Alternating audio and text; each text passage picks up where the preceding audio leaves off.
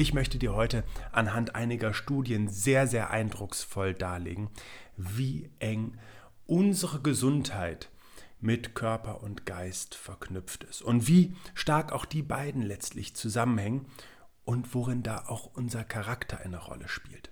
Bevor wir aber inhaltlich starten, möchte ich, dass du dir eine Frage beantwortest. Wie eng ist unsere Gesundheit an unseren Geist geknüpft? Wie eng sind Körper und Geist miteinander in uns Menschen verwoben? Und wenn du dir zu diesen beiden Fragen ein erstes Bauchgefühl entwickelt hast, ich würde sagen, dann können wir loslegen. Wir blicken einmal direkt zu Beginn auf zwei sehr große Vordenker. Das sind zum einen Platon und Aristoteles. Aristoteles als Schüler von Platon hatte nämlich ein anderes Verständnis davon, wie Körper und Geist im Menschen miteinander verbunden sind. Während Platon davon ausging, dass die Seele sozusagen weiterleben würde, der Geist eines Menschen weiterleben würde und dass die Verbindung von Körper und Geist im Sinne der Gesundheit eines Menschen unmittelbar miteinander verwoben waren, war Aristoteles der Meinung, dass mit dem körperlichen Ableben auch die Seele des Menschen zu Ende gehen würde und dass man im Sinne des Dualismus diese beiden Bereiche voneinander trennen müsse. Interessanterweise hat sich dieser, dieses Verständnis über viele Jahre in der Medizin durchgesetzt. So geht man mit Magenproblemen zum Gastroenterologen, ähm, anstatt vielleicht auch zu schauen, welchen Einfluss psychische Faktoren haben. Heute ist es immer noch so, dass Mediziner eigentlich aus einem eigenen Antrieb heraus und aus der Überzeugung heraus, beide Seiten sich anschauen zu dürfen, um einen Menschen wirklich gesund zu machen, überhaupt nur mit dem Thema beschäftigen, sich möglicherweise auch weiterbilden. Fakt ist, und das haben viele wissenschaftliche Studien gezeigt, dass es keine klare Trennung gibt. Dass Gesundheit im hohen Maße die Ausgewogenheit körperlicher, seelischer und sozialer Bereiche braucht.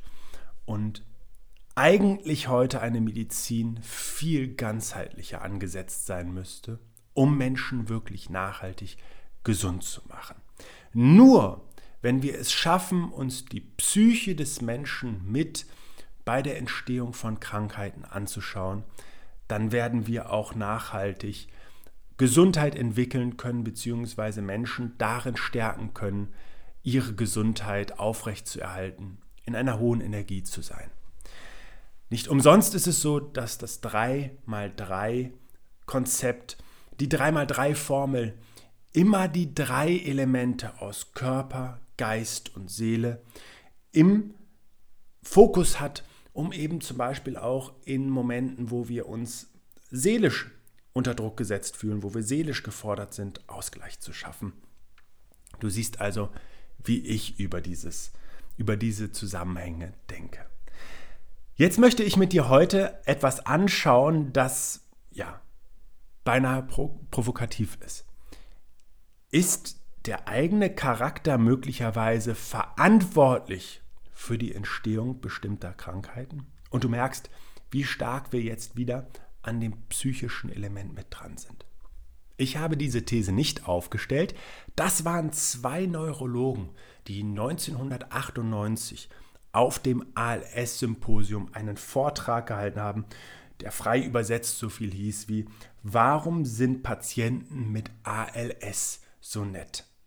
ALS ist die Kurzform für amyotrophe Lateralsklerose. Das ist eine Krankheit, bei dem eine fortschreitende Lähmung einsetzt, bis Menschen irgendwann eben wirklich am ganzen Körper gelähmt sind. Das ist also eine Erkrankung am Nervensystem.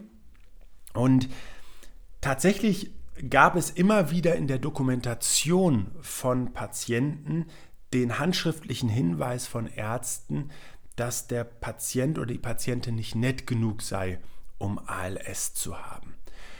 Und diese, ja, sage ich mal, etwas saloppe Umschreibung eines Zustands, den man von außen wahrnehmen konnte, der hat sich im Nachgang oft in der Diagnose als richtig herausgestellt.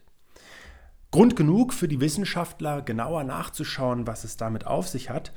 Und interessanterweise ähm, ist es so, dass sich Menschen, die in der Kindheit oft mit emotionaler Kälte konfrontiert gesehen haben, auch Verluste erlebt haben, im, Erwachsenen, im Erwachsenenalter Muster entwickeln, die ja, aus dieser emotionalen Unterdrückung herausgeprägt sind, einem extremen Fl Pflichtbewusstsein und die oft auch von anderen Menschen als extrem nett umschrieben werden. Die sich also im hohen Maße für andere Menschen einsetzen, diese Nettigkeit, aber nicht immer für sich selbst leben.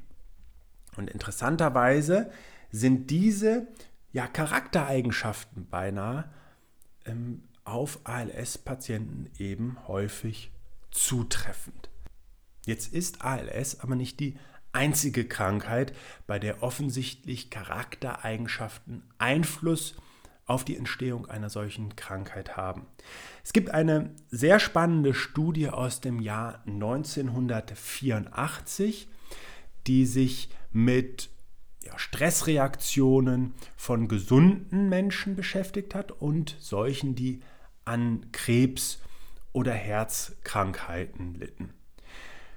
Und dort wurden die Teilnehmenden mit Aussagen konfrontiert wie du bist hässlich oder das ist alles deine Schuld.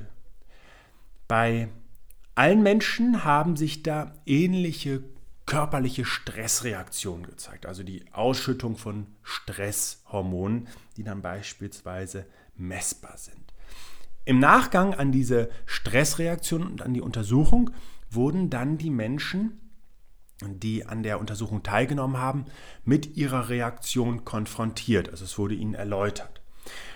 Und das Spannendste ist, dass Krebspatienten eben oft ihre emotionale Reaktion leugneten. Also die konnten viel weniger als Herzkranke oder Gesunde zugeben, dass sie gerade eine entsprechende Stressreaktion auch gehabt haben. Und das deutete in vielen Fällen darauf hin und ist auch heute Teil anerkannter ähm, ja, Wissenschaftstheorie, dass Krebserkrankte eben emotionale Verdrängungsmuster haben und ähm, viele damit bemüht sind, eben stets eine starke Fassade aufrechtzuerhalten.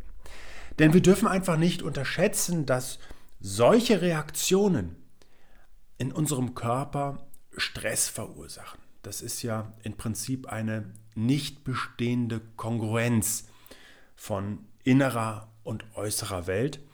Und das fordert uns eben viel ab. Deswegen ist es so wichtig, dass wir Menschen uns eben auch immer wieder mit uns selbst beschäftigen. Dass wir uns immer wieder fragen, entspricht das meinen Werten, meinen Vorstellungen? Lebe ich so, wie es mir persönlich wichtig ist. Denn wie gesagt, alles andere ist eine Diskrepanz, die dem Organismus im Sinne einer Stressreaktion darauf viel abverlangt. Und während das für einen kurzen Moment mal überhaupt kein Problem ist, ist das auf Dauer eindeutig krankmachend, weil in den seltensten Fällen es ja auch so ist, dass man diese Lebensweise als angenehm empfindet. Ich möchte ein weiteres Beispiel nochmal aufgreifen, ähm, wo sich sehr klar zeigen lässt, wie stark Psyche und dann auch körperliche Erkrankungen miteinander verbunden sind, am Beispiel von MS, multipler Sklerose. Es ist auch eine Nervenerkrankung.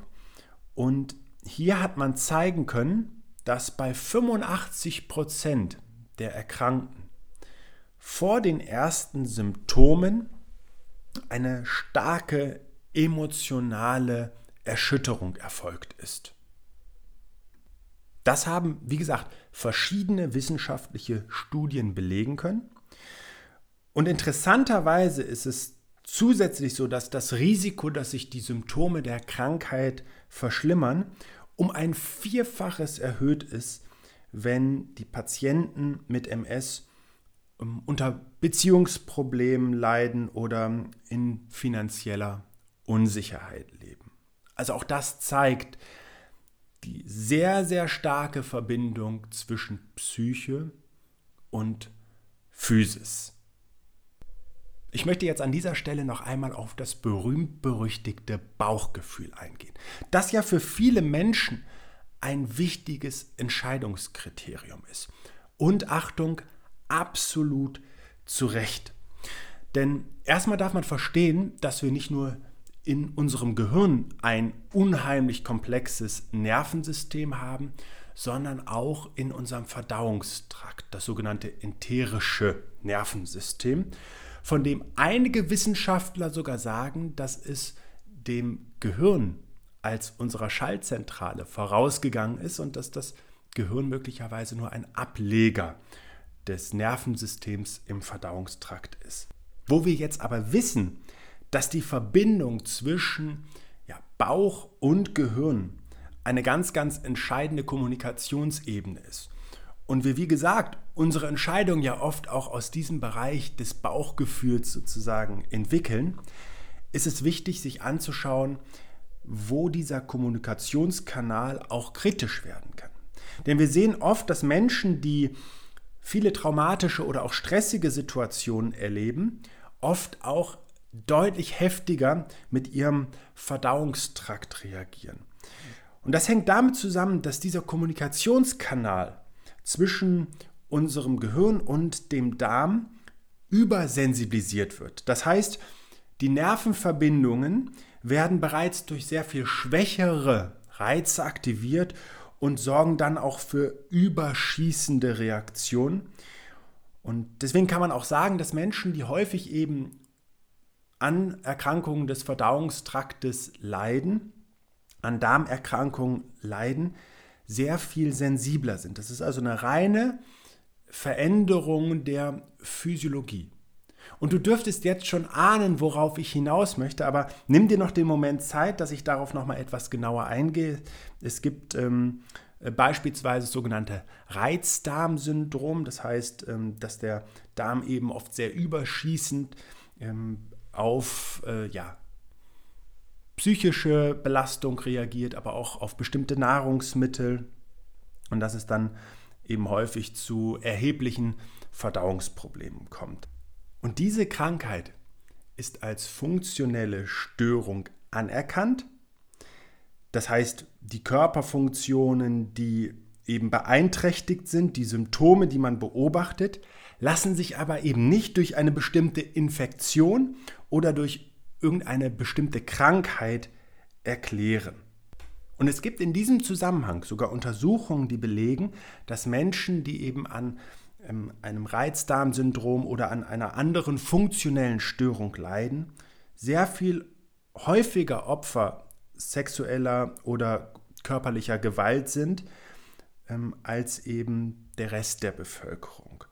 Diese extreme psychische Belastung hat möglicherweise eben auch Einfluss darauf gehabt, das Nervensystem weitaus empfindlicher zu machen, was ja absolut nachvollziehbar ist als Reaktion auf diese traumatischen Erlebnisse. Und vor allen Dingen zeigt es wieder sehr eindrucksvoll die starke Verbindung zwischen unserem Körper und unserem Geist, beziehungsweise auch der Gesundheit, die sich eben in beiden Bereichen, in beide Richtungen auch beeinflussend bemerkbar macht.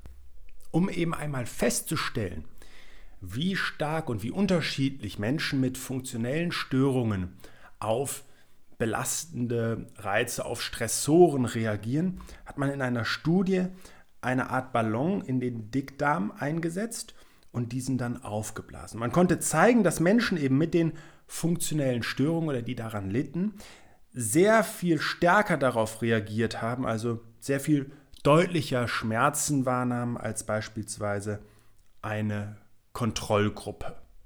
Neben diesem höheren Schmerz oder der Wahrnehmung eines höheren Schmerzes konnten die Wissenschaftler die Reaktion darauf allerdings auch im Gehirn messen. Und zwar durch eine deutlich äh, verstärkte Aktivität im präfrontalen Kortex. Wir wissen, dass dort vor allen Dingen Emotionen verarbeitet werden.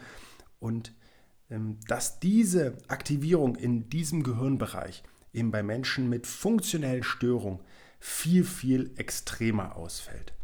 Der präfrontale Kortex hat zudem die Aufgabe oder die Funktion, unsere Sinneswahrnehmungen, die wir in diesem Moment haben, in den Kontext unserer erlebten Vergangenheit zu setzen. Also im Prinzip Parallelen zu ziehen, was natürlich oft auch mit deutlich stärkeren Emotionen dann verknüpft sind. Und diese Aktivierung ist keine bewusste Entscheidung, äh, was habe ich jetzt erlebt, sondern sie beruht einzig auf der Grundlage, dass dort Nervenverbindungen existieren, dass sie geknüpft worden sind und dass die eben eingesetzt werden. Das bedeutet aber im Endeffekt, dass unsere traumatischen Ereignisse der Vergangenheit dazu führen können, dass wir in der Gegenwart einen physiologischen Schmerz viel extremer wahrnehmen, als wenn diese Verbindungen nicht existieren würden. Und die Quintessenz dieser Verbindung und dieser Aussagen ist, dass wir heute sagen können, dass bestimmte Ursachen für funktionelle Störungen, wie beispielsweise beim Reizdarm, in der Psyche liegen, also in dem, was wir erlebt haben. Und dass das ein Türöffner natürlich dafür ist, dass wir mit Verhaltenstherapien, äh, mit Bewältigungsstrategien, mit ähm, Gruppentherapiesitzungen oder auch Einzeltherapien die Beschwerden von Menschen mit funktionellen Störungen deutlich lindern können, möglicherweise sogar dazu beitragen können, dass sie wieder gesund werden. Und auch das ist heute in wissenschaftlichen Studien eindrucksvoll belegt. Und zwar nicht nur für den Moment, in dem eben solche Therapien eingesetzt werden, sondern auch noch zwei Jahre danach machen sich diese, ich nenne es jetzt mal Trainings, bemerkbar. Es ist also die absolute Pflicht einer modernen Medizin, und das ist meine Einschätzung, alle Seiten des Menschen und ja, seine Ganzheit in die Behandlung von Krankheit oder die Entwicklung von Gesundheit mit einzubeziehen. Es ist schlichtweg wahnsinnig zu glauben, dass wenn wir körperlich trainiert sind, wir uns um die anderen Bereiche nicht kümmern müssen. Oder wenn wir geistig topfit sind, dass es nicht wichtig ist, auch die körperliche Komponente mit zu berücksichtigen. Und ich setze jetzt noch ein zum Schluss drauf mit einer kleinen Ankündigung. Ich ähm, verspreche dir nämlich jetzt, dass ich in der kommenden Folge über eine Sache sprechen werde, die wieder in den Bereich Mindset hineingeht. Und zwar ganz glasklar die Grenzen positiven Denkens aufzeigt. Um es anders zu formulieren, wenn wir uns mit unserem positiven Denken regelrecht verschaukeln, also eine Wahrheit verzerren, dann ist das ein, eine erhebliche Belastung für unseren gesamten Körper und möglicherweise auch ein Entstehungsherd für Krankheiten. Ich bin ein großer Fan einer guten und gesunden Einstellung. Ich bin ebenso eindeutig in meiner Aussage, dass es auch Grenzen gibt und dass ein gesunder Menschenverstand eben auch wahrnehmen darf, wann etwas nicht mehr so gut ist und das als Einladung zur Veränderung zu nehmen. Aber lass uns darüber beim nächsten Mal sprechen. Freu dich drauf. Toll, dass du dabei warst. Ich wünsche dir viel Spaß mit den gewonnenen Informationen, denn ich glaube, sie leiten direkt in ein, in ein Verhalten, in eine vielleicht auch Verhaltensänderung. Und darüber freue ich mich riesig, diesen Anstoß gegeben zu haben. Alles Gute für dich und bis zum nächsten Mal. Schön, dass du dir für meine Podcast-Folge Zeit genommen hast. Um auch zukünftig auf dem Laufenden zu bleiben, empfehle ich dir, meinen Podcast direkt zu abonnieren. Außerdem freue ich mich über deinen Kommentar und eine Bewertung von dir. Ich wünsche dir eine bewegte Zeit. Bis zum nächsten Mal.